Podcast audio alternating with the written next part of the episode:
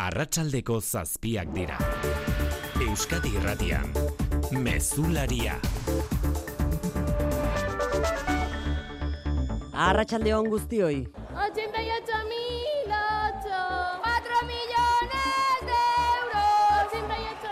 Laurogeita zortzi mila eta zortzi lehenengo begibistan itxusia izan arren zoragarria bilakatu den zenbakia gaurkoan. Abenduaren hogeita bia loteriaren eguna dugu, baina apenas banatu duen zorterik aurten ego euskal herrian. Berreun damar milioi euro gastatu ditugu guztira, eta bueltan soilik amabos milioi euro pasatxo iritsi zaizkigu, hau da, jokatutakoaren euneko zortzia ere ez. Pena gutxi, euren poltsikoetan egokitu zaienek.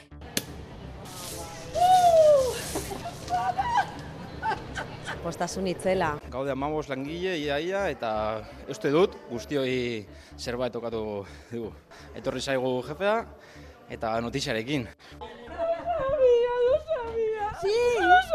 Sari potoloaren koska handiena zarautzek eskuratu du zortzi dezimo saldu dira zarauzko eroskiko administrazioan eta beste behin ledesma izan da Bilboko administrazioa diru gehien banatu duena. Ia bost milioi euro terdi bosgarren sari batekin.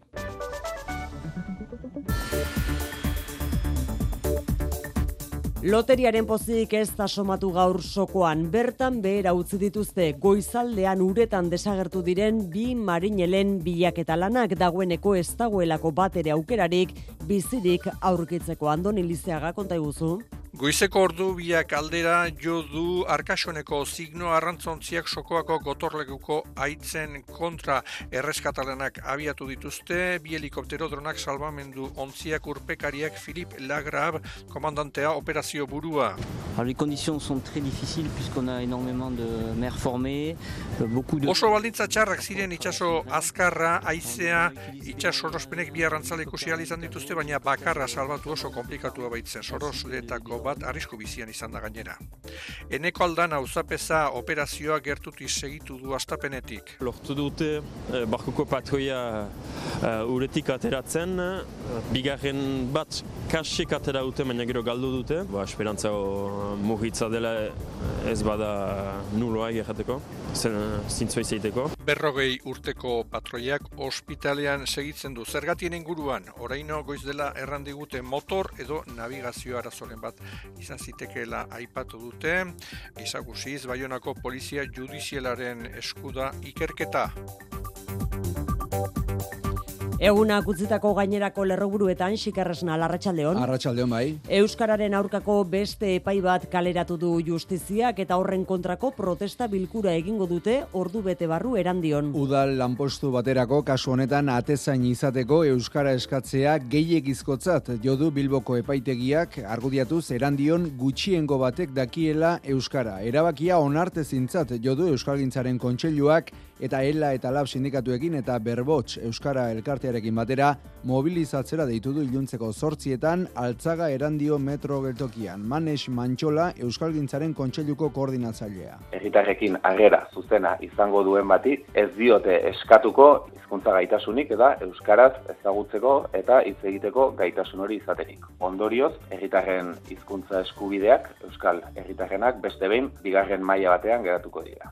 Eusko Legebiltzarrak argi berdea eman die datorren urteko aurrekontuei Eusko Jaurlaritza osatzen duten Eusko Alderdi Jeltzalearen eta PSren botoekin. Atzera bota dituzte oposizioaren zuzenketa partzial guztiak eta oposizioko talde guztiek bozkatu dute diru kontuen kontra. Datorren urtean amabost mila milioi euroko aurrekontua izango du Euskal Autonomia Erkidegoak aurten baino euneko bost handiagoa. Gobernuko bazkidek diote gizarte babesa eta ekonomia sustapena bermatzen duten aurrekontu onak direla aldiz kritika gogorra egin dute oposizioko taldeek eta negoziatzeko borondate falta egotzi diote jaurlaritzari. Pedro Azpiazu, ekonomia eta hogasun sailburua eta Leire Pinedo EH Bildu. Aurrekontu hau, gai izango da herrialde honek 2008 lauan izango dituen beharrei eta erronkei erantzuteko eta urrengo ekitaldietarako oinarriak jarriko ditu. Gaur, loterian irabazle suertatu da Euskadi. Betikoa egiten ezinezkoa da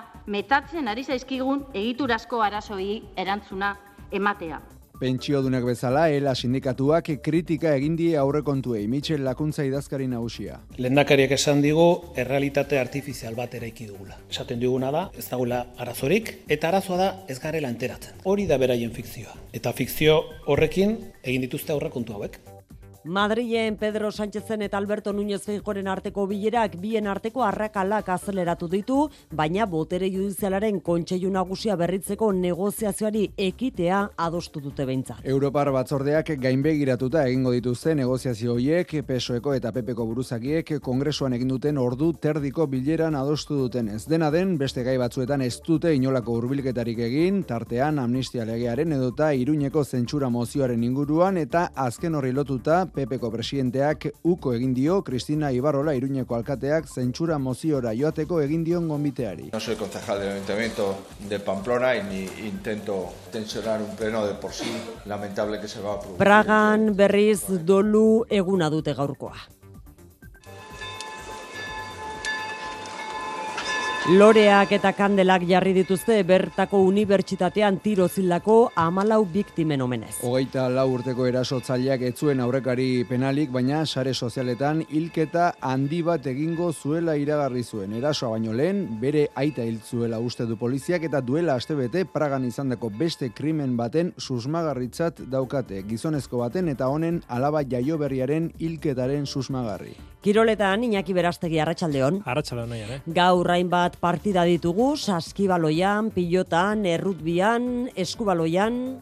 Bai, e, hori da, eta horien artean, Baskonia jokatzen ari den e, neurketa, Euroligako amasi garren jardunaldiko partida, bigarren laurden amaitzeko lau segundu terdiren faltan, FSko geita amasei, Baskoniako geita amasei. Asi berria da miribilan, Bilbo Basket eta Gironaren arteko ACB Ligako partida amaika eta mairu galtzen ari da Bilbo Basket lehen laurdenean. Pilotan bi jaialdi arrasaten jokoan da, eskurdiak eta tolosak bi, hartolak eta imazek sortzi, eta marrak eta laurdenetan atanon, altuna, martijan, laso eta arangurenen kontra futbolean urteko bigarren erdirako lehen fitxak eta bai estatu du gaur. Carlos Vicente, hogeita lau urteko egalekoa, Racing Ferroletik dator, eta 2000 eta hogeita zazpirarte sinatu deskubaloian, munduko txapelketaren ostean gaur berrara biaraziko da, gerrara ziberdola liga, sortziter dietan, Granollers bera-bera eta Guardes betionak, eta azkenik errukbian, ligan, topa malau ligan, hasi berria da, zazpigarren minutuan, perpinak bost, baionak huts, beraz ikusten duzen moduan, gaur, arratsalde bete-bete hoien.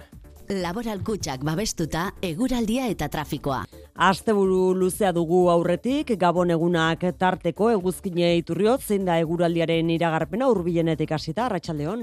Arratsaldeon nobedaderi gabe amaituko dugu eguna eta bihar BOD ugarirekin hasiko dugu eta euri langarrarekin kantauri zurialdean bereziki ekialdean. Arratsaldean atertu egingo du iparrekialdean izan ezik, hanbaliteke igante goizaldeko ordu txikiak arte euri egiten jarraitzea. Gainerako tokietan atertzeaz gain odeiak gutxitu egingo dira eta arratsaldean maieran eta gauean ostarte batzuk irekiko dira. Eta gabon gauean eta eguberri egunean goizaldetan eta gauean hotz egingo du eta zoko batzuetan belainoa sortuko da. Eta eguerdi inguruan giro eguzkitsua eta epela izango da eguteran. Errepidetan ez da arratsalde erresa izan, xiker nola daude gauzak orain. Unotan ez dago aparteko eragozpenik segurtasun sailean berri mantingutenez. Arratsaldeko zazpiak eta zortz minutu, teknikan eta errealizazioan Xante Gurrutxaga eta Xabier Iraula. Euskadi Irratian, Mezularia, Oiane Perez. Abenduaren hogeita bia, Gabonetako loteriaren eguna Euskal Herrian ez dugu zortea lagun izan gaurkoan. Berreunda amar milioi euro baino gehiago gastatu ditugu eta apenas itzuli dira amasei milioi. Aurtengo zozketa ordea historiara pasako da.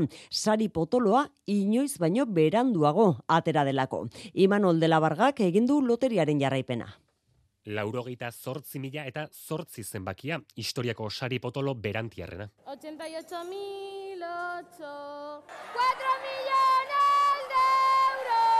Ordu bata eta laur dena pasa, lau orduren ostean atera dena, eta gainontzeko sari nagusiak jakinak zirenean, oso oso sari banatua izan da, estatuko provintzi gehienetan e, saldu dena, ego euskal herrian, hogeita bi dezimo, zortzi zarautzen, dezimo bakanak, Bilbo, Iruña, Kordobila, Hortueia, Leioa, edota Barakaldon. Askoz gehiago ez, baina bosgarren sariek utzi dute diru geixiago euskal herrian, Bilboko ledesmakalean, bost milioi euro inguru, eta beste bederatzireun mila euro getxon. Berrogeita emezortzi mila, irureun eta iru, hori bigarren saria, hogeita maika mila, bederatzireun eta hogeita emezortzi irugarrena, baina ego euskal herrian apenas utzi dute ezer, sari nagusiak oro izan dira oso oso banatuak. Zozketa motela izan da urtengoa, berandu hasi da, erori dira bolatxo asko, umeak urduri, eta azken txampan loteria ontzia trabatu eta biurkinarekin askatu egin behar izan dute. Zozketa motela, baina saridunei bat ere importako etzaien atzerapena. Seguru etzaiela ez bat ere inporta atzerapen hori, sari potoloaren dezimo bakan batzuk saldu dira esan duzun bezala ego euskal herrian, badako eska hundiena zarautzen egokitu da zortzi dezimo saldu dituzte bertan. Jokin aierre gara izan da zarautzen. Sari potoloak lau milioi eta zortzireun mila euro banatu ditu gipuzkoan. Laro gita zortzi mila eta zortzi zenbakiaren zortzi dezimo saldu dituzte zarautzen eroski merkatalgunean den nur loteria eta opari dendan. Gema Silban dendako jabetako batek adierazi digunez, irabazle bakarrak eskuratu du bertan banatutako kopuru osoa. Nere ustez zaritu bakarra. Bakarra, baina banatua. Osa, norbaitek erosi du, irutze zait, eh? familiantzako. Ni pentsatzen dut, pues, bere semea alabentzat, aita bat, amona bat, ez dakit, aiton bat, ez dakit, norbait, baina familiarrentzat. Makinaan erosi ziren dezimoak zenbakia modu aleatorioan aukeratuta eta Silbanen hitzetan zenbaki errepikakorrak ez dira gustukoenak izaten. Askotan ezatik olako zenbakiak ez eskoa ezateiate, eta hau da norbait de... Kusiko zu, tokatukoa. Zarautzen soilik ez, sari lodiaren iru dezimo saldu dira donostian eta beste bat errenterian ere. Bosgarren sarien dezimoak ere saldu dira donostian, zumarragan, irunen azkoitian eta lasarte horian hogeita mairu dezimo salduta, eunda larogeita mezortzi mila euro banatu dituzte gipuzkoan bosgarren sarietako iruk. Guztira beraz, ia bos milioi euro banatu ditu loteriak aurten gipuzkoan. Gehien bizkaian utzi duala ere gabonetako loteriak, zortzi koma zortzi milioi euro guztira. Sei udalerritan etxe barri, barakaldo, ortueia, ermua, leioa eta bilbon saldu dira sari nagusiaren hainbat dezimo, baina batez ere bosgarren sariek utzi dute dirua Bizkaian janire geren abarrena. Bilboko ledesma kaleko administrazioan berrogeta amazazpi mila laureun dogeita bat zenbakiaren larogeta mar serie saldu dituzte bosgarren sarionek ia bosko malau milioi euro utzi ditu nahikoa motibo kaba botilak irekitzeko. Leioan artea merkatalguneko administrazioan bost sari banatu dira, sari potoloaren desimo bat eta lau bosgarren sari orain arte, sari asko banatu izan dituzte, baina urtean bakarra urtengoa berezia izan da. Postasun itzela. Hemen dugu e, bigarren, irugarren, laugarren eta bosgarren sariak, baina e, urtero bat lehenengoa behar dugu. Bilboko okaleko administrazioan sari nagusiaren desimo bakarra salduarren unkituta Carlos administrazioko arduraduna.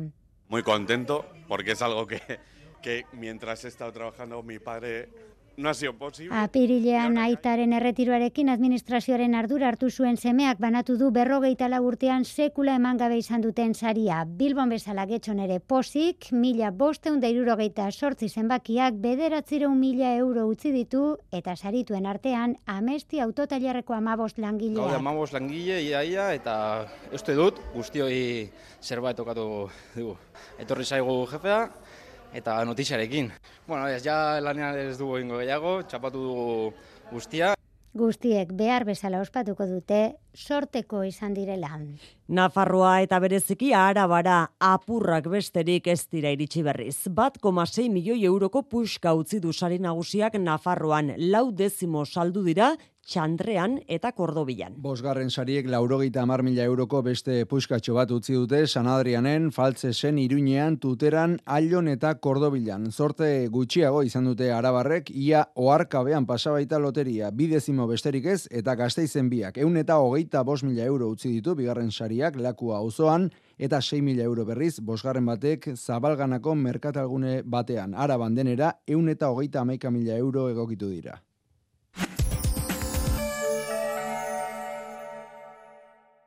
Bada beste modu bat erretirorako aurrezteko. Azalpena argi ezan bardu. Etorkizuna nola planifikatu ondo uler dezazun. Dena azaltzen dizu norbaitek soilik lagun diezazuke erretirorako aurrezten.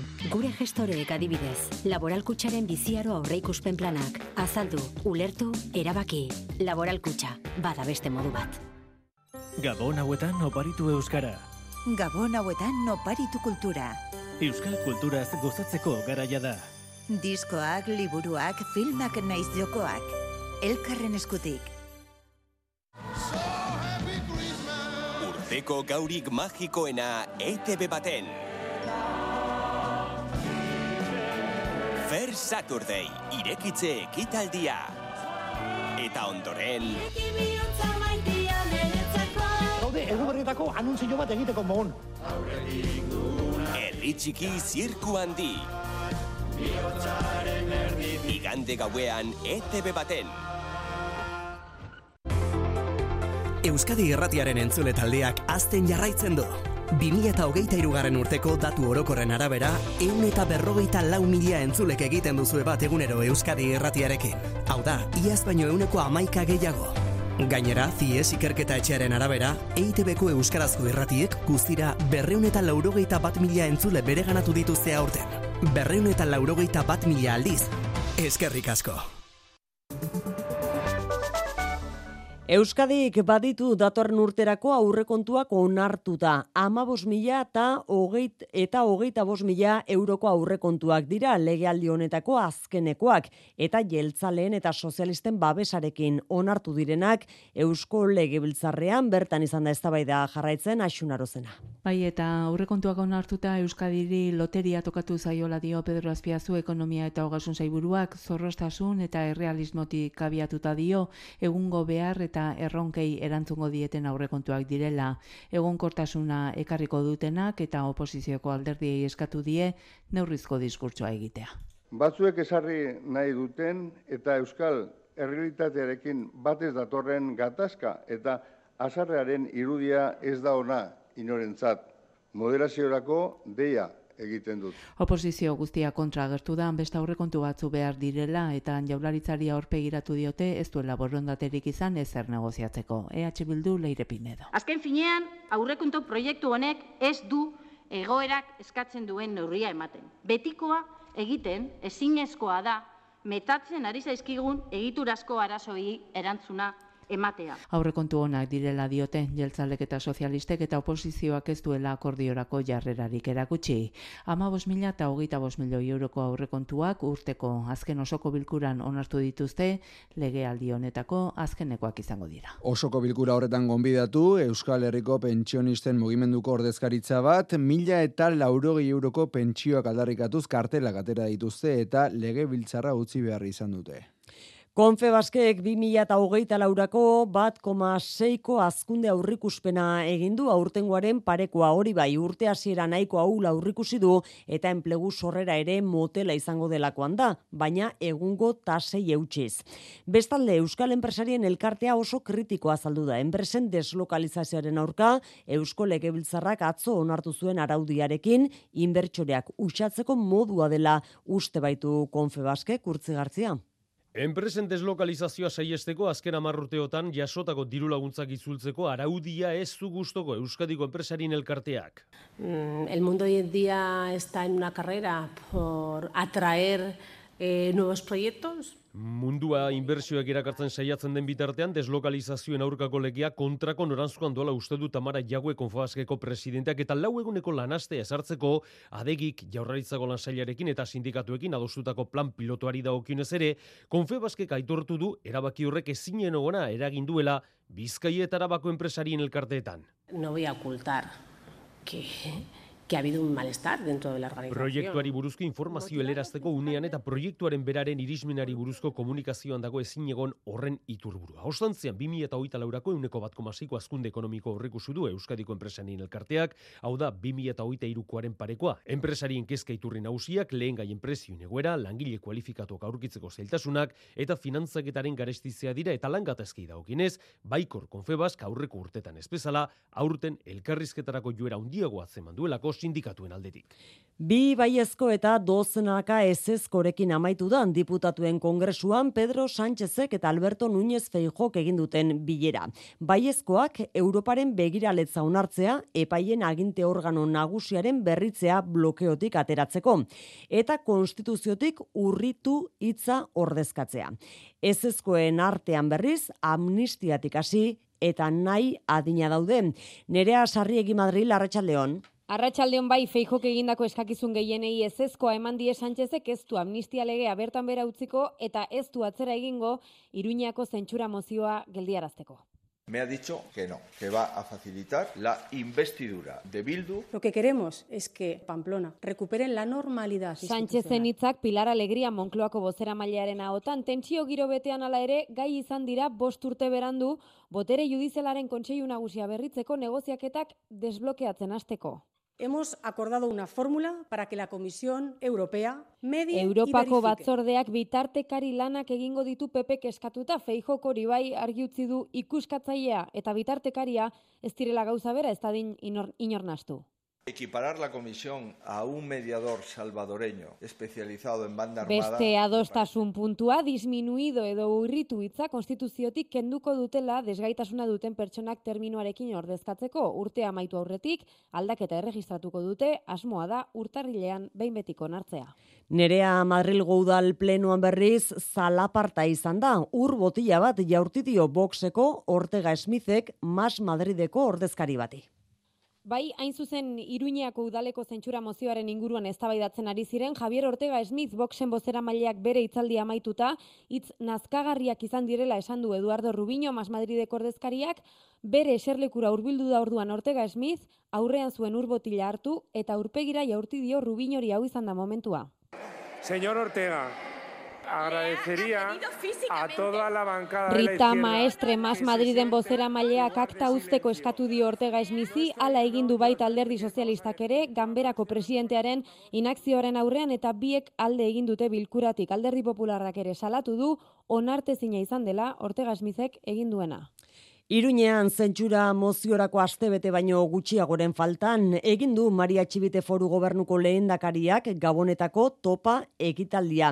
Txibiteren desioa zarataren gainetik datorren urtean gaiendu daitezela errespetua eta elkarrizketa. que este 2024 llegue con menos ruido, con menos decibelios y con más compromiso, Zaratari entzungo respeto eginez, y hasi da Txibiteren gobernua datorren urteko aurrekontuak EH Bildurekin negoziatzen, sintonia honean, eta UPNek berriz, sozialistekin zubiak erabat hautsita, uko egin dio elkarrizketa mailan esertzeari.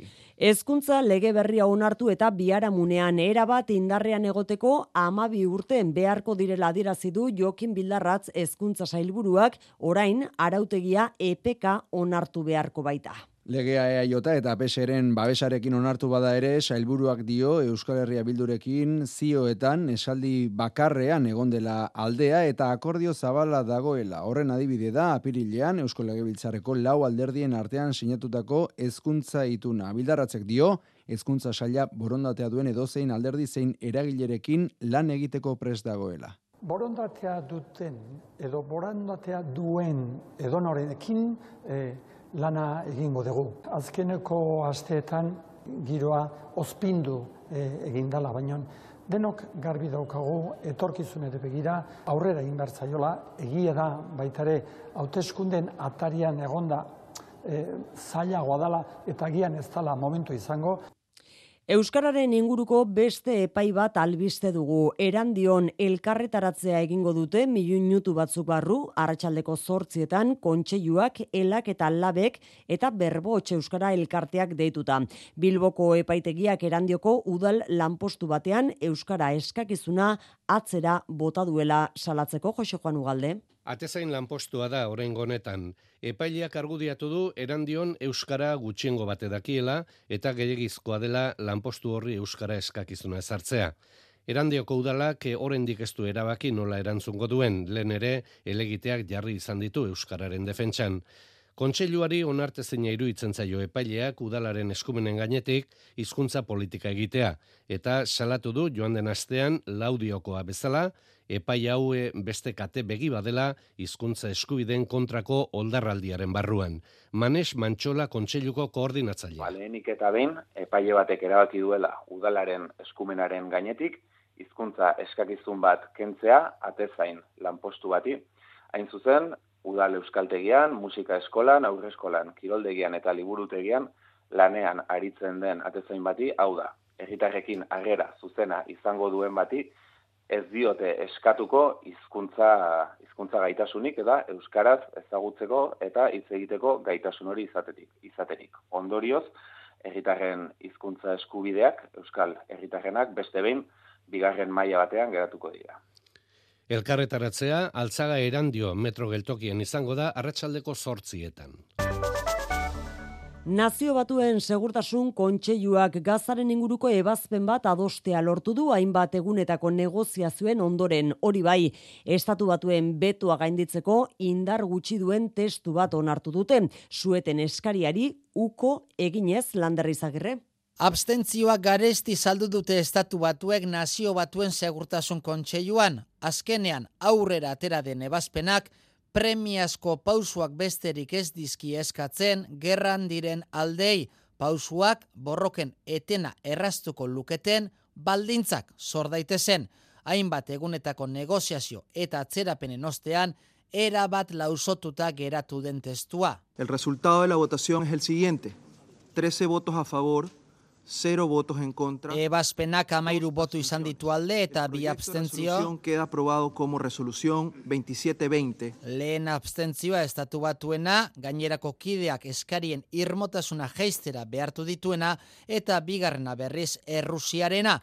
Testuak Israeli eskuak libre usten dizkiola. Uste baitu, gazan nahi duena egin alizateko ebazpen honek gazako gizalaguntza koordinatuko duen figura berri baten zorrera ere jasotzen du, beti ere nazio batuen erakundearen baitan egongo dena.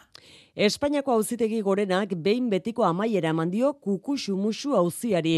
Epaiek argitu dute sortzaileak Mikel Urmenetak kukuxu musu unibertsoko marrazkiak garatzen jarraitzeko eskubidea duela.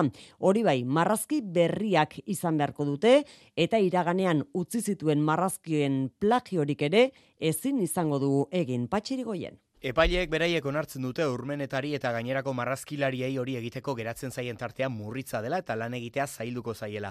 Urmenetako kusimusu enpresaren sortzailetako bat izan zen, ospe handia lortu zuen eta milioika euro fakturatu zituen.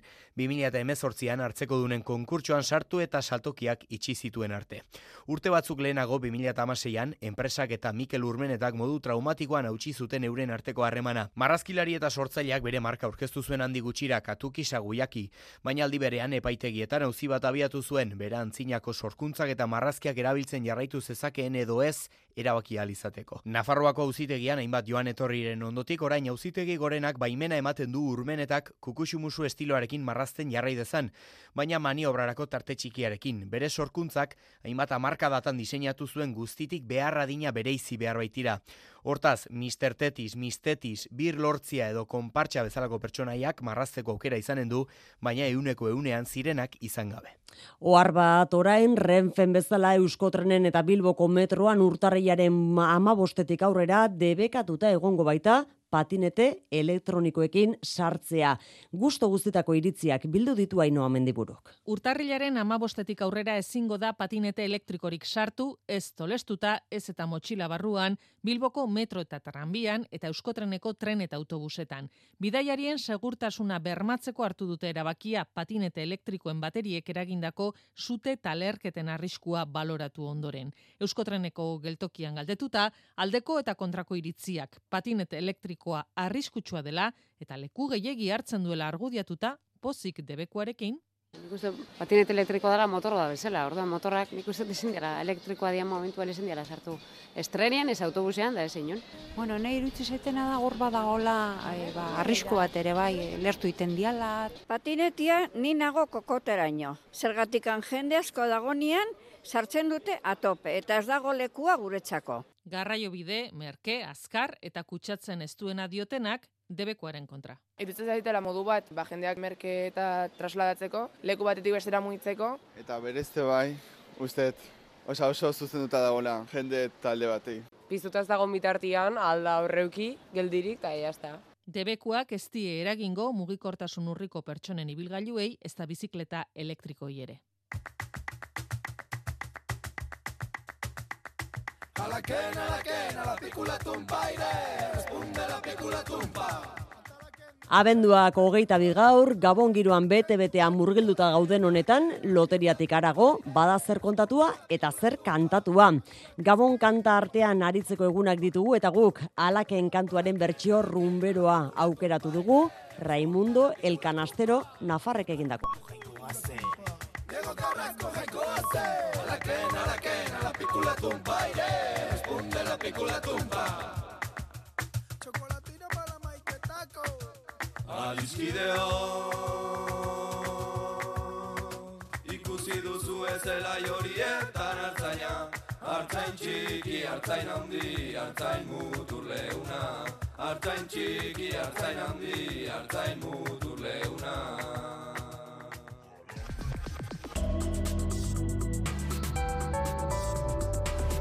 Euskadi irratian, eguraldia eta trafikoa. Errepidetan larraitzen dagoera.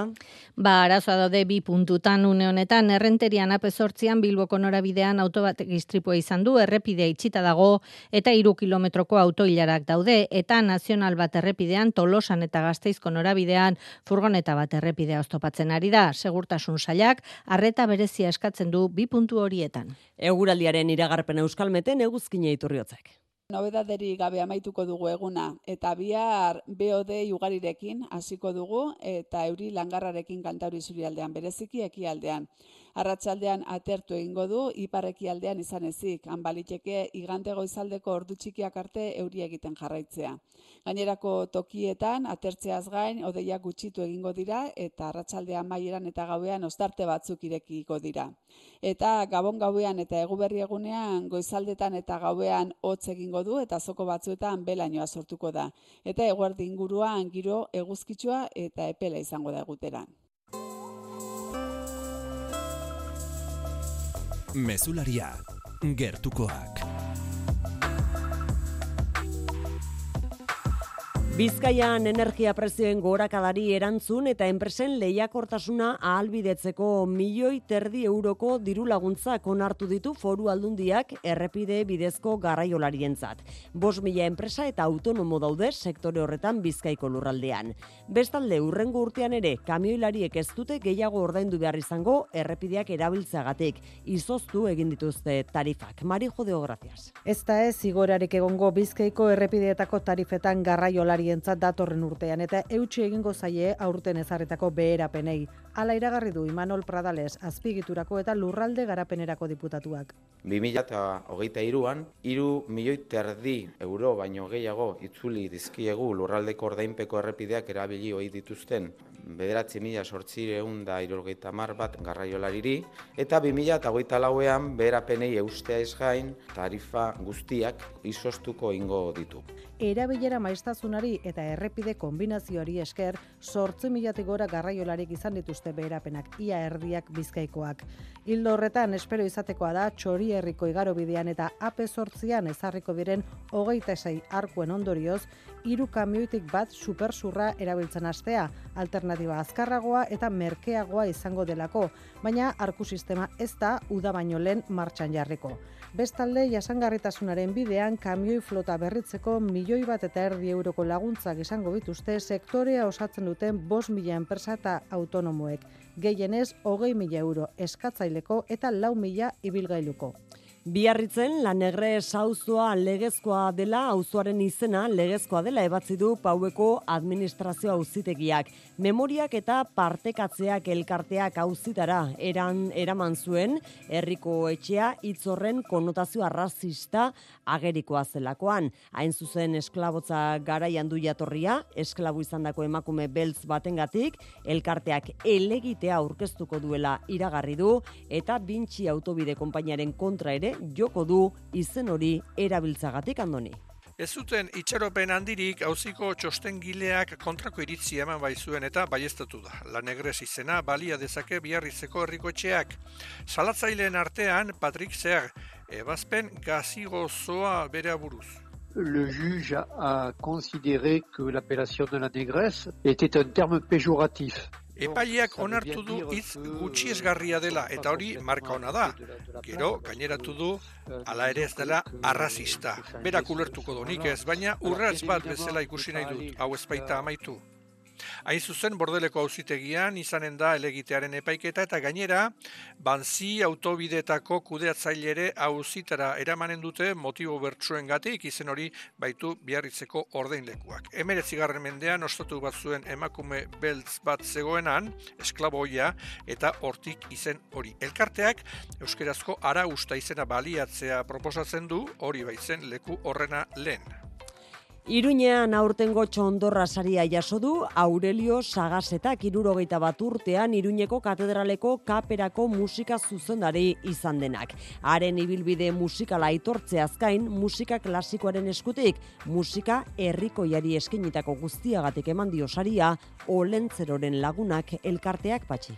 Iturenen jaioa txondorra sariak bere sorterriko txikitako zein gaztetako bizipenak ekarri izkio gogora sagasetari. Bueno, gaztetuko gauza batez ere hola anizpeko eta nere aman jaioa da, eta nere amatxe hor bizi zen, eta horren atxa zen Fermin hori itxua. Mila behatzi eta hogeita mahortzean jaioa seminarioan egin zen apez, ikasketak osatu zituen erroman, musika sakratuan ere lizentziatu zen Gregorianoan eta musikologian. Katedraleko kaperako zuzendari izateaz gain eta Nafarroako organoen katalogoa osatzeaz gain, musika herrikoiari emandako babesak eraman du txondorra saria bere esku artera. Ez nakien nor zeineten epaimalekoak, baina orain hobeki zauturik posturtzen naiz, ikusirik batez ere eskin guzietako zetera zeratela, txuri beltsak eta nabarrak, horrela behar du gauzak. Kristina Ibarrola Iruñeko alkatea buru eta Olentzeroren lagunak elkarteak aitortza emanez, sagasetak berak moldatutako belenen sortu zaigu abestia eskaini da ekitaldian baita Olentzeroren abesti ezagunera moldatutako euskal dantza ere.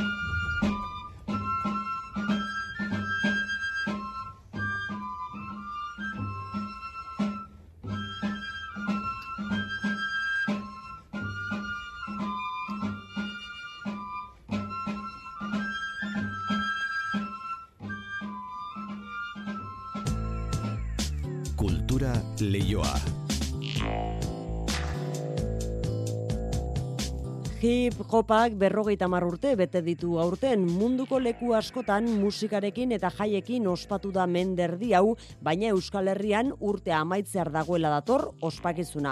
Gaurko kontzertu eta festa handia prestatu dute Feber Aretoan Santana hogeita zazpin Bilbon. Euskal Herriko hip hoparen ordezkari nagusiek hartuko dute parte bertan, batzuk veteranoak, beste batzuk gazteagoak. Kontzertua iuntzeko bederatzietan hasiko da eta ondoren after party edo festa ostekoa goizaldeko ordu batetatik aurrera izango dena. Juan Ramon Martiarena. Hip hopa mila bederatzerun da irurogeita mairugarren urteko abuztuaren amaikan jaio zen New Yorkeko Bronxen e, jai batean. Nazioarteko musika goitik bera aldatu zuen hip hopak. Hasiera batean beltzak eta latinoak bildu eta bizi zuten egoera zailetik ateratzeko asmoa zuen. Eta ondoren fenomeno globala bihurtu da kultura herritarrean sekulako kutsua utziz. Urtean zehar ospakizun asko egin dira munduko leku askotan eta nagusienak noski New Yorken. Euskal Herrira berandu etorri da ospakizuna baina behintzat urtea amaitu aurretik. Gaur iluntzean Bilboko Santana goita zazpiren Fiber aretoan.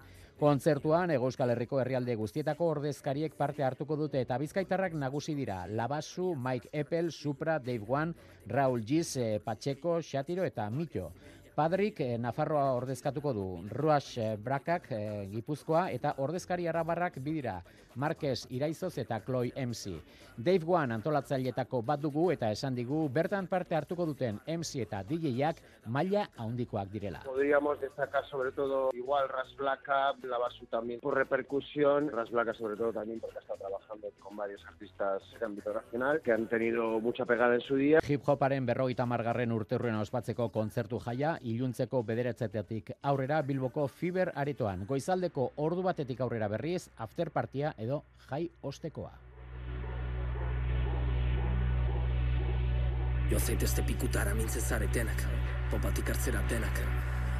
Hip hop doinuak alde batera utzi eta aipatu ostegunean dantza kilometro zero ekimenak lau dantzari araba rekarreko dituela gazteizko Felix Petit antzokira. Laura kibilibide luzeko profesionalak dira, egun nazioartean ari direnak. Jorge Moro, Aiara Iturriotz, Celia Davila eta Urko Fernandez dira hain zuzen ere. Dantza pieza bana eskainiko dute norbere estiloan. Proiektu Larrua, dantza konpainiak zuzendu du ikuskizuna, pieza guztiak batuta, emanaldiari koherentzia emateko alegin berezia egin du. Dagoeneko esan, sarrera guztiak agortuta daudela oier narbaiza. Munduko hainbaldekutan ari diren lau dantzari profesional araba rekarriko ditu gazteizera dantzan kilometro zero ekimenak eguberrietan, Jorge Moro, Aiara Iturrioz, Celia Davila eta Urko Fernandez hariko dira Felix Petite antzokian. Ordu bete inguruko saioa izango da eta dantzari bakoitzak piezatxo bana eskainiko du. Oinarria, dantza klasikoak eta garaikideak osatuko dute. Dantzarietako batzuk arabatik aspaldi joan eta ez dute gero gazteizen dantza egiteko aukerarik izan. Urko Fernandez dantzaria esaterako duela amar urte joan zen Madrilera ikastera, Alemania eta Austrian dantzan. Aritu ondoren, egun Madrilen bizi da eta hainbat musikaletan aritzen da. Urko Fernandez. Pasada bat da. Ez bakarrik etxean dantza egiteagatik, noski baiet, baizik eta nik antzoki hortan bertan egin ditulako lehenengo dantza erakustaldiak. Hainbeste urte pasaiala, antzoki hortara bueltatzera, ba hori hartutako esperintza guztiekin, ba benetan opari bat ala niretzat. Odei hiri arte bikotekideak duela bizpairu urte lesio baten ondotik koreografiatutako soloa eskainiko du. Noski gure gorputzak erabiltzen ditugu, ba hori, lan egiteko eta dantza egiteko, eta askotan gure gorputzek beste zeo zer behar dute, ez, deskantzua behar dute edo... Emanaldian Jose Uruñuela Dantza Konservatorioko ikasleek ere parte hartuko dute.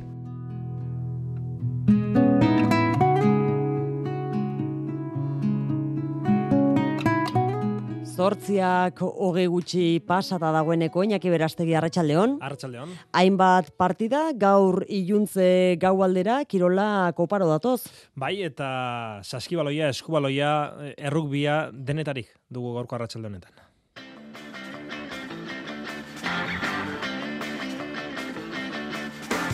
Saskibaloian Euroligan e, irugarren laurdena amaitzeko berrogeita amairu segundoren faltan, Anadolu Efesek irurogei, Baskoniak berrogeita amabost, eta ACB Ligan, Bilbo Basketek hogeita mar, Gironak hogeita emeretzi, bigarren laurdenean urrezko leplikan, zortziterritan donostian, Gipuzkoa Basket, Burgos.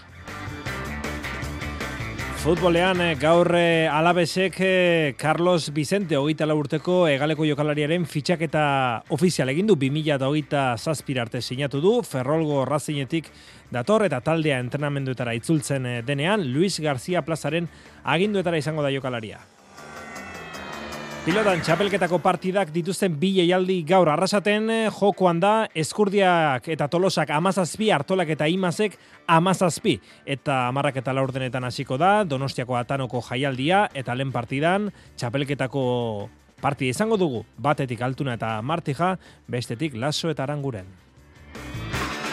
Eskubaloian hilabeteko etenaren ondotik munduko txapelketaren eh, ostean gaur berrekin gozaio Gerrera Siberdola Ligari eta zortzi terdietan etxetik kanpo jokatuko dute gure bitalde Granollers Superramara bera-bera eta Guardes Replaza Betionak.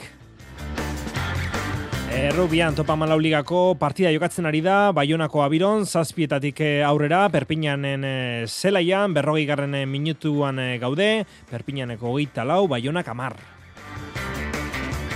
Herri kiroletan, sortzietan emango zaio hasiera Bilboko Bizkaia pilotalekuan, Bizkaiko gomai gaineko sokatira txapelketako finalari emakumezkoen bosteun da hogei kilotan eta gizonezkoen seiren eta hogei kilotan. Eta ziklokrosean, Molen, Matthew Van Der Poel eta Boot Van Aert buruz buru lehen da bizikaldi sasoi honetan eta Van Der Poel garai emakumezkotan, Lucinda Brandt izan da indartsuena bihar munduko kopako proba, hanberezen. Entzule lagunok, garratxaldeon eh, deitzule eta ongi etorri mezulariko kirol tarte honetara. Zazpiak eta berrogeita ia lau eh, minutu, eta saskibaloiarekin abiatu behar dugu, zeiak eta laurdenetan aziderako zinan emerdem kiroldegian, Istanbulen, Turkian, Anadolu Efes eta Baskoniaren arteko Euroligako garren eh, jardunaldiko neurketa hori eta laugarren eh, laurdena hasi berritan gutxigatik, baina galtzen ari da Baskonia irurogei eta berrogeita amazazpi. Lehen eh, laurdena amazazpina amaitu da, Baskonia ez da ondo sartu partidan, baina pixkanaka pixkanaka, Monekeren eta Markus Howarden puntuekin, taldeak obera egin du. Bigarren laurdena ere, berdin dut, amaitu da, hogeita amaseina, ia une oro Anadolu Efes aurretik, baina Baskonia beti oso gertu partida lehiatua ikusten ari gara orain arte, eta esan bezala, laugarren eh, laurdena hasi berritan, Anadolu Efesek irurogei, Baskoniak berrogeita amazazpi. Jokoan da bien bitartean, Zalgirisek berrogeita lau, Bartzelonak berrogeita zei, bigarren laurdenean dago neurketa hau, eta gaur beste lau neurketa jokatuko dira. Zortziak laurden gutxietan, Asbel Olimpiakos, zortziak eta laurdenetan Alba Berlin, Fenerbahce, zortziterrietan Bayern Munich, Monaco eta azkenik bederatziak laurden gutxiagotan, Olimpia Milano Panatinaikos. Baina eraberean, Azebe Ligan, Zurne Bilbo Basketek ere partida duka. Zehatzago esan da, jokatzen ari da, zazpietan hasi baita, miribilako neurketa, atxeen aldian, Bilbo Basketek hogeita malau, Gironak berrogei, sei puntuko aldeagatik galtzen ari da beraz e, beltzezko gizonen e, taldea. Eta azkenik, urrezko lebligan, sortzi tardietan kaso honetan, donostian guk gipuzkoa basketek eta lolo enzina zen burgosen arteko norgeiagoka izango dugu. Burgos liderra da, eta Mikel Motosek dio talde indartxo ondia dela. Bueno, liderra girelako batez ere, aurreko e, lauko finalean izan genuen aurkari izan zen ere burgos, eta, bueno, pixat ere, ba, semifinal hartan, ba, galtzeak, ba, bueno, green gehiago mate dio partidari, eta baina, bueno, taldea lasi dago, e, jokatzeko got, eta hori, kriston taldea da, eh? E, jokalari osan dituzte, bai entrenatzaileak ere, bueno, ongi ere, ongi zalte ditugu, eta, bueno, erronka politxa, erronka politxa gaurkoa, gaurkoa, eta, eta zer, hori, besterik gabe, esperoan. Basa bezala jokoan e, Baskoniaren eta Bilbo Basketen eh, partida horiek e, geroxago aipatuko ditugu berriz ere emaitza, baina laugarren laurdenean bederatzi minutu eta bederatzi segundu neurketa amaitzeko jabetza anadolurena da, anadoluk irurogei, Baskoniak irurogei. Pilotan gaurkoan ere bi jaialdi, bosgarren jardunaldiko partidak txapelketan nagusian, binakako maia nagusiko txapelketan jokoan da, Arratsaleko bosterdietan hasi baita jaialdia uarkapen, arrasateko pilotalekuan, eta eskurdia tolosa, eta hartola imaz, azken referentziaren arabera, amazazpina berdintzen ari dira, utxe zei, hartola eta imaz aurretik izan dira, lau eta amabi, sortzi eta malau, amaika eta amazei ere bai, baina esan bezala, orain amazazpina daukagu neurketa hori. Eguneko bigarren jaialdia, Donostiako atano pilotalekuan e, jokatuko da, gaueko amarrak eta laurdenetan hasita, jaialdiko lehen neurketa gainera txapelketako izango da, altuna eta marte jabatetik, laso eta aranguren eh, bestetik. Pasaden astean, berragertu zen jokin altuna, sorbaldako lesioa gaindituta, Barcelonan berragertu zen, eta hogeita bi eta hogeita bat, galdu zuen martijarekin batera, eskurdiaren eta tolosaren aurka. Astetik astera, hobekuntza handia, sentitu dio duela, dio amezketakoak, altunak. Ta kosta intzaitez, baina bueno, egi esan azkeneko aste hontan da lengua asten hobekuntza handien ez notatzen, partiu bukaeran Bartzelonan, ba, partiu hasiera baino boto neon, eta horrek ekiston konfiantza eman dit, eta bueno, aste honetan eh, atzo pixkat entrenatu nun, gaur beste pixkat, honik jena izi fronto egin oteak, ze azkeneko hilabetetan oso entrenamentu gutxin ditut, eta alde hortatik ema goen bakit hor du sartu behar eusketela, joku hartzeko eta, eta konfiantza bere eskulatzeko. Balazo ere ez da, berra gertu zarra, aldakan izan zuen eh, lesio larria, ebakuntza ere bai, Bizkarretakoak dio oinazerik baduela oraindik, ez dagoela euneko eunean, baina esan diotenez, ba, oinaze hori minon izatea, ba, normala da. Bueno, e, kostatzen zaite rekuperatzen, eta, bueno, e, molesti batzuk ditut beti, baina, bueno, e, askotan hitz egin dut ba hori e, fisioekin eta hola, oraindik normala dela eta oraindik luzarolako izango dituela ba, beti molestia horiek edo edo osea que Altuna eta Martija lehen puntuaren bila kantxaratuko dira gaur, lasok eta arangurenek aldiz pasaden asteburuan lortu zuten lehen biziko puntua. Bizkarretako guztetu, du, noski, garaipen horrek konfiantza mango diela aurrera begira. Beste konfiantza ekin zatoz partidura, iasan e, aitu horri zugartzko partidua zuen, ni pixkat obeseago, eta, bueno, azkenean hori helburu hori da, partiduz partidu joatea, eta, bueno, e, puntua lortzea ez, minio itxura ona ematea, eta, eta, bueno, eta, ba, hori, biok batera e, puntuak lortzea, edo bintzat partio borrokatu izatea.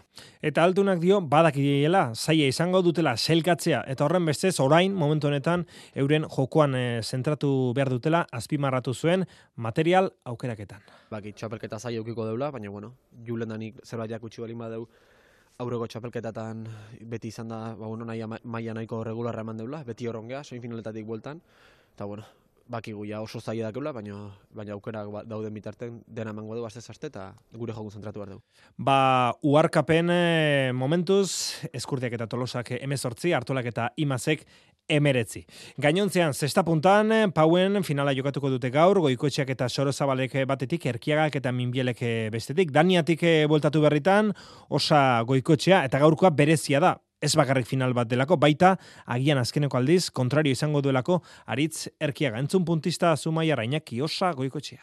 Bai, e, final bat, e, erkiagaren aurkare bai, e, gainera gogo askokin ez, ez igual gure azken partide izango da aurka jokatuko duguna, eta bilok ere nik uste e, gogo askokin gaudela ez, e, bat aurka jokatzeko, ez dakigu winterrian gurutzatuko gan edo ez, baina bueno, gaurko bintzat zaiatuko gabio disfrutatzen.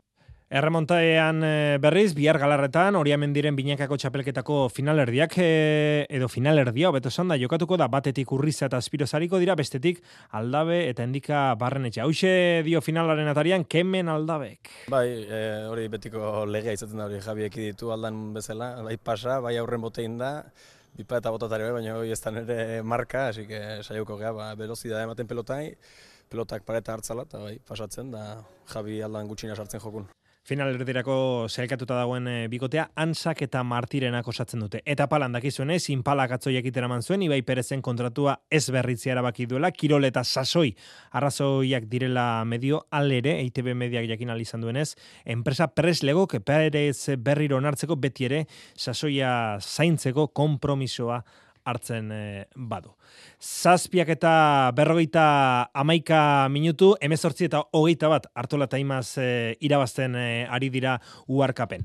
Gaiz aldatuta futbolean, akabo 2000 eta hogeita iruak, gizonezko dago kionean, atletik entzat salbu, azken jardunaldia lehen mailan eskasa izan da, baita bigarren mailan ere. Zurigorriak dira, azken jardunaldi honetan, garaipen alortu duten bakarrak, eta baita sailkapen nagusian, hobekien kokatuta dagoen euskal taldea ere, balberderen multzoa, hogeita maos punturekin dago, Atletico Madrilekin laugarren selkatuarekin berdinduta, naiz eta koltsonoreek partida bat gutxiago jokatuko edo jokatu duten, bihar jokatuko duten partida, hain justu ere. Nola ikusten du nahi gomezek eh, taldea, aurten sartu galda Atletik Europan, hori da galdera nagusia, horri buruz galdetu zioten eta horri buruz mintzatu zen eh, Las Palmas irabazi ostean, erdilari bermeotarra. Bueno, eh, ni pasaurtien eh, lego koguelta nahi egon, bai, eh, atxut konta igarte dutena, aurton, eh, taldie, e, oso posi gauz, e, lan, lanien bikain e, ibiltzen gara, eta bueno, gure helburu e, urrengo partidu da. Osa, iru puntu lortu tie, eta beraz, norta jaten garan. Horten bai, horten bai. Bueno, a ver. Reala injustu postu bat e, berago dago, sei garrenean, hogeita maika punturekin, atletikek baino lau puntu gutxiago ditu hortaz, baina horrez gain, txapeldunen ligaran e, multzuen fasean lehen postuan igaro dute txuri urdinek. Imanol Alguaziek kadizen osteko partida, partidaren ostean, onela xe labur biltzen zuen, txuri urdinen 2008 irua. Niretzako zola garria, zehati, eske kontestuan jarri behar da, e, nundikan gato, zer egiten, da, bueno, esan, hogeita maika puntu handikan partiu bat falta, lehen da biziko itzuli hau e, bukatzeko Championseko e, multzuan, lehen da bizi pasa kopako bi kanporaketa, e, gaindituta, egia esan, zola garria. Osasunaren zatere 2008a oso berezia izan da, bereziki ba, urtearen lehen eh, zatia, pasaden eh, demoraldian, ligan zazpigarren amaitu zuten, horri esker konferentze ligako atarikoa jokatu zuten, eta kopako finalera ere ailegatu ziren. Urtearen bigarren erdian baina, taldearen eh, maiak nabarmen bere egindu eta urte berriari berrendimendua hobetzea eskatu dio jago barrasatek. Bueno, nik uste dut taldik errendimendu hobetu inbidabela, e, nik uste dut gai gazela gauzak hobetu itxeko, ez gauzak hain ondo itxen, eta bueno, e, entrenatzailea lehengu ez, ba, ba pixkate aldatu bidabena hori eta eta errendimentu hori bilatu bidabena ez, nik uste azte hau ondotorreko jakule zentzu horretan eta bueltan, ba, bueno, ia betiko osasuna ikusten dugun, segixe da, ba, demoraldi honetan oin arte ba ikusi nahi dugun osasuna. Gorritxoak eh, edo nolare zelkapenean amabigarren tokian daude eta jaitxera postuak sei puntura dituzte. Jaitxeratik kanpo bai, baina hiru puntuko tartearekin ba estuago alabez eh, dago. Ander gebarak dio, azken bolada ez dela ona, emaitzen eh, aldetik bereziki. Taldeak urte berriarekin hobetu egin beharko duela, baina egiten ari direnaz, arro dagoela azpimarratu zuen erdilari gazteiztarrak. Azkenengo bolada ez da ona guretzat, e, alata guztiz ere, ba, zuk esatezun bezala ba mailan, bueno, sailkapenean hor hor gaude, ez? Eta eta noski hasieratikan gure helburua da ba, kategoria mantentzea eta bueno, ba hobetu bar dugu, baino baita ere esan dezakedana da arro gaudela, ez? Edo ni beintzat nago taldearen egunerokoaz, baita ere gaur e, eman duen irudiaz eta eta ez daka zalantzadik e, hola segituko dela. Eta alabesekin lotuta esan, olentzero aurreratu egin dela. Talde babazorrak gaur bertan ofizial egin baitu. Carlos Vicente, galeko egalekoaren fitxaketa, hogeita urte ditu, ferrol gorrazinetik dator eta 2008 zazpirarte sinatu du, egaleko petoa da, azkarra buruzburuko antrebia eta bigarren mailan orain arte, bigarren dagoen eh, razin eh, ferrolen, hogei partida jokatu ditu, lau gol sartuta, bigarren eh, mailarekin amaitzeko esan, eibarreka azken erakurtea zazpigarren tokian, alegia, playoffetatik kanpo amaitu dela, eta more bitari gauza kalkolorkonen galduta, zaildu egin zaizkio. Azken aurrena da, eta jaitxira postotetik kanpo dagoen lehen taldea, jada sortzi puntura du. Bagoaz eh, arrasatera, uarkapera, han irabazletako bat, Ander rimaz eh, zei daukagulako. Ander, arratsaldeon. No. Bai, Ander, arratsaldeon. Arratsaldeon. Eh, zer moduz eh, joan da partida hori, emezortzi eta hogeita bi, oso erraz irabazten joan zarete, eta azkenerako, eh, bueno, estudutu egin eh, zaituzte aurkariek, ez da? Ez, dago handerra imazekin e, hartu emanik e, onena. Bere bueltatuko gara, bien bitartean, errikirolei egingo diegu tarte, tarte txiki bat, bizkaiko goma gaineko sokatira txapelketako finala jokatuko baita gaur bizkaia pilotalekoan, iluntzeko sortzetatik lau minutu barru hasiko da txapelketa hori, emakumezkoen bosteun da kiloetan eta gizonezkoen seireun eta kiloetan, baina horraz gain, Jonander de Laoz lankideak asteburuko agendaren errepaso egin digu. Beti gaztek eskura du loria enegarren aldiz. Doneste ben jokatuko dute Euskal Herriko goma gaineko txapelketaren finala gizonezkoen seun eta berrogei eta emakumezkoen bosteun eta berrogei kiloen pisuetako kategoria. Eta lesakarrek nahikoa dute orain arteko aldionari ustea garaikurrak eskuratzeko. Izan ere, aixeari dira beste denboraldi batez eta beherret egin dute hori pisu horietako lehen bi jardun aldietan. Izan ere, beti gazte da liderra bi maila horietan seun eta berrogeikoan sortzi puntu ditu. Bosteun eta berrogeien berriz, bost. Eh, hain justu ere, selkapeneko sei honenak daude finalerako selkatuta, gizonezkoen kategorian beti gaztez gain, zuraide eta napurrak bigarren eta irugarren eselkatuak, zeina puntu eta erdi dituzte, abadino, amaiur eta ibarra muru eta eta zudaire begeratu dira, leia erabakigarretik eh, kanpo. Aldiz, eh, emakumezkoen txapelketako bost aldek finalean aritzeko eskubidea dute beti gaztez gain, Ibarra, Badaiot, Zabadino eta Amaiur izango dira. Urrenkera horretan geratu dira lehen bit jardunaldien ostean. Doneste beko jaialdi hori, arratsaldeko bostetan hasiko da. Eta bestalde igandez jokatuko dute gizonezko eskolarien irugarren mailako finala. Azpimarratzekoa puntako kirolaria gariko direla federazioaren lehiara itzuli ostean. Julen Alberdi txikia laugarrena, Mikel Larrañaga Eneko Otaino, Ugaitz Mugertza eta Eneko Saralegi. Turtzio zen jokatuko dute final hori arratsaldeko ordu batean. Hiru kanardiko eta bi irurogiontzako moztuko dituzte. Ea orain hartu eman hobea dugun e, Uarkape frontoiarekin. Ander Rimaz, Arratxaldeon. Arratxaldeon. Bueno, Ander, emezortzi eta hogeita bira bazi duzue. E, nabarmen aurretik joan zarete, baina gero eskurdiak eta tolosak estutu egin dute. Nola joan da partida orokorrean, Ander? Bai, nik uste hasiera oso nahi dugula inakita nik. Ba, bueno, horra bentaja handi hartu nik uste amabita iru, amazita zortzire bai. Ja, bueno, bazkenian gure pixkat okertzen gara, baiek pelotatekin hileten ziguten, eta, bueno, egia esan azkenen bukaeran amazazpina jarri gara, eta, bueno, egia esan, ba, bueno, kara cruz bat, eta, bueno, inaki bukaen asmatu, eta, bueno, oso punto importantia, nik uste, bilentako, bai, mentalkire bai, eta, bueno, importantia. E, bazen tosten e, galtzetik, e, jipoia hartzetik, eta gainera eskurdiarekin eta tolosarekin bina puntura berdin duzue. Aldo hortatik ere importantea ez da, Ander? Ba, ja, azkenean esaten egin ez, nik uste partio honak jokatzen importantia dela, baina, bueno, azkenean hemen konfiantza puntak emaitzuz eta, bueno, esan azkeneko aztia, bueno, nahiko gora izan da, nik uste, ba, bueno, azkeneko partioan egure xente mantzi dutela, eta, bueno, holako eta betire zailagoa da, baina, bueno, azkenean nik uste lan oen dugula garrinak eta bien, niga dukatu eta, bueno, hori importantena. Ander Rimas, eskerrik asko, zorionak. Vale, zuei. Azken txampa honetan aipatu behar dizugu eskubaloian munduko txapelketak behartutako hilabeteko tenaren ostean ba martxan jarriko dela berriro ere gerrera, gerrera siberdola liga eta gaur bertan superramara bera berak eta replaze betionakek etxetik eh, kanpo jokatuko dute biak ala biak sortzi terdietan Granoillersen eh, pistan hariko da superramara bera bera eta guardesen etxean jokatuko du replaza betionakek.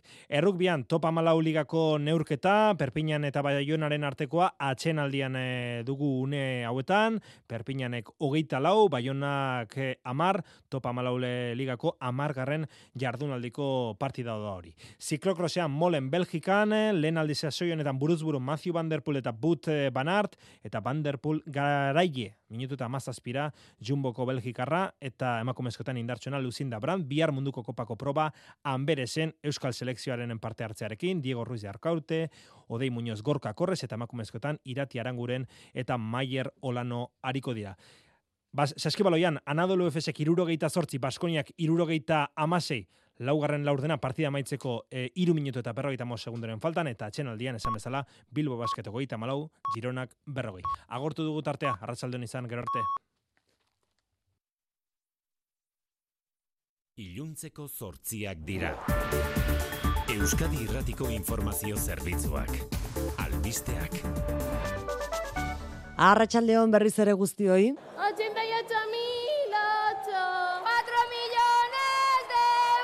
Laurogeita zortzi mila eta zortzi lehenengo begibistan itxusia izan arren zoragarria bilakatu duten zenbakia gaurkoan.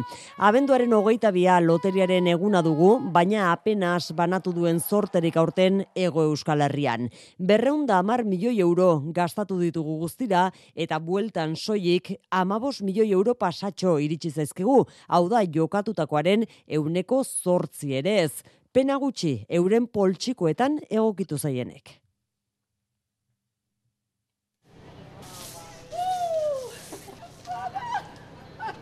Postasun itzela. Gaude amabos langile, ia, ia, eta uste dut guztioi zerbait tokatu dugu.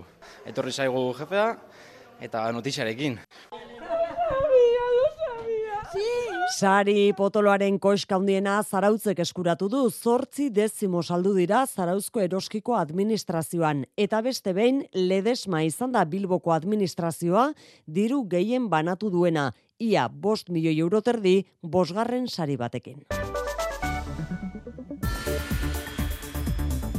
Loteriaren pozik ez da somatu gaur sokoan xikerresna larratxaldeon. Arratxaldeon bai. Bertan bera utzi dituzte, goizaldean uretan desagertu diren bi marinelen bilaketa lanak. Bizirik aurkitzeko aukerarik ez dute ikusi eta ez dituzte berrekingo bilaketa lanak. Zokoako kaimutur inguruan goizaldean arrantza ontzi bat ondoratu da, bi arrantzale desagertu dira eta hirugarrena berriz patroia hipotermiarekin erreskatatu dute. Hogeita mar eta berrogeita emezortzi urteko bi gizon dira falta direnak biak Senegaldarrak. Euskararen aurkako beste epai bat kaleratu du justiziak eta horren kontrako protesta bilkura egiten ari dira une honetan erandion. Udal lanpostu baterako, kasu honetan atezain izateko Euskara eskatzea gehiegizkotzat jodu Bilboko epaitegiak argudiatu zerandion gutxiengo batek dakiela Euskara. Erabakia onarte zintzat jodu Euskalgintzaren kontseiluak eta ELA eta LAB sindikatuekin eta berbots Euskara elkartearekin batera mobilizatzera deitu du ordu honetarako altzaga erandio metro geltokian. Eusko Legebiltzarrak argi berdea eman die datorren urteko aurrekontuei Eusko Jaurlaritza osatzen duten EAJaren eta PSEren botoekin. Atzera bota dituzte oposizioaren zuzenketa partzial guztiak eta oposizioko talde guzti guztiek bozkatu dute diru kontuen kontra. Datorren urtean amabos mila milioi euroko aurrekontua izango du Euskal Autonomia Erkidegoak aurten baino euneko bost handiagoa. Gobernuko bazkidek diote gizarte babesa eta ekonomia sustapena bermatzen duten aurrekontu onak direla, aldiz kritika gogorra egin dute oposizioko taldek eta negoziatzeko borondate falta egotzi diote jaurlaritzari. Pedro Azpiazu ekonomia eta hogasun sailburua eta Leire Pinedo EH Bildu. Aurrekontu hau, gai izango da herrialde honek 2008 lauan izango dituen beharrei eta erronkei erantzuteko eta urrengo ekitaldietarako oinarriak jarriko ditu. Gaur, loterian irabazle suertatu da Euskadi. Betikoa egiten ezinezkoa da metatzen ari zaizkigun egiturazko arazoei erantzuna ematea. Pentsiodune bezala, ELA sindikatuak kritika egin die aurrekontuei, Michel Lakuntza idazkari nagusia. Lendakariak esan digu errealitate artifizial bat eraiki dugula. Esaten diguna da, ez dagoela arazorik, eta arazoa da ez garela enteratzen. Hori da beraien fikzioa. Eta fikzio horrekin egin dituzte aurrekontu hauek. Madrilen Pedro Sánchezen eta Alberto Núñez Feijoren arteko bilerak bien arteko arrakalak azaleratu ditu, baina botere judizialaren kontseilu nagusia berritzeko negoziazioari ekitea bintzat adostu dute. Europar batzordeak gainbegiratuta egingo dituzte negoziazioiek PSOEko eta PPko buruzagiek kongresuan egin duten ordu terdiko bileran adostu dutenez. Dena den beste gai batzuetan ez dute inolako hurbilketarik egin, tartean amnistia legearen edota iruñeko zentsura mozioaren inguruan. Eta azken horri lotuta, PPko presidenteak uko egin dio Cristina Ibarrola, iruñeko alkateak zentsura moziora joateko egin dion gonbiteari. No soy concejal del Ayuntamiento de Pamplona y ni intento tensionar un pleno de por sí lamentable que se va. Pragan berriz dolu eguna dute gaurkoa. Loreak eta kandelak jarri dituzte bertako unibertsitatean tiro zildako amalau biktimen omenez. Hogeita lau urteko erasotzaileak ez zuen aurrekari penalik, baina sare sozialetan hilketa handi bat egingo zuela iragarri zuen. Erasoa baino lehen, bere aita hiltzuela uste du poliziak eta duela astebete Pragan izandako beste krimen baten susmagarritzat daukate. Gizonezko baten eta horren alaba jaioberriaren hilketaren susmagarri. Trafikoan xiker arazori bai. Errenterian apez sortzian, Bilborako norantzkoan iru kilometroko autoilarak daude ordu honetan ere, segurtasun sailak berri eman digunez, auto batek eh, istripua izan eta gero, eta tolosan berriz, ene batean gazteizerantz istripua izan duen furgoneta erretiratu beharra dute, beraz, adi bi puntu hoietako batean bazabiltzate. Eguraldiari dagokionez, antzera jarraituko dugu bihar. Euri kontuekin kostaldean, atertzera egingo du berriz barnealdean. Nobedaderi gabe amaituko dugu eguna eta bihar BOD ugarirekin hasiko dugu eta euri langarrarekin kantauri zurialdean bereziki ekialdean. Arratsaldean atertu egingo du ipar ekialdean izan ezik, han baliteke igande goizaldeko ordu txikiak arte euri egiten jarraitzea. Gainerako tokietan atertzeaz gain odeiak gutxitu egingo dira eta arratsaldean maieran eta gauean ostarte batzuk irekiko dira. Eta gabon gauean eta eguberri egunean goizaldetan eta gauean hotz egingo du eta zoko batzuetan belainoa sortuko da. Eta eguerdi inguruan giro eguzkitsua eta epela izango da egutera. Arratxaldeko zortziak eta 6 minutu gaurkoz besterik ez. Asteburu luzea pasata, aste artean itzuliko da mezularia Euskadi Irratira. Ondo izan eta ondo pasa gabonak.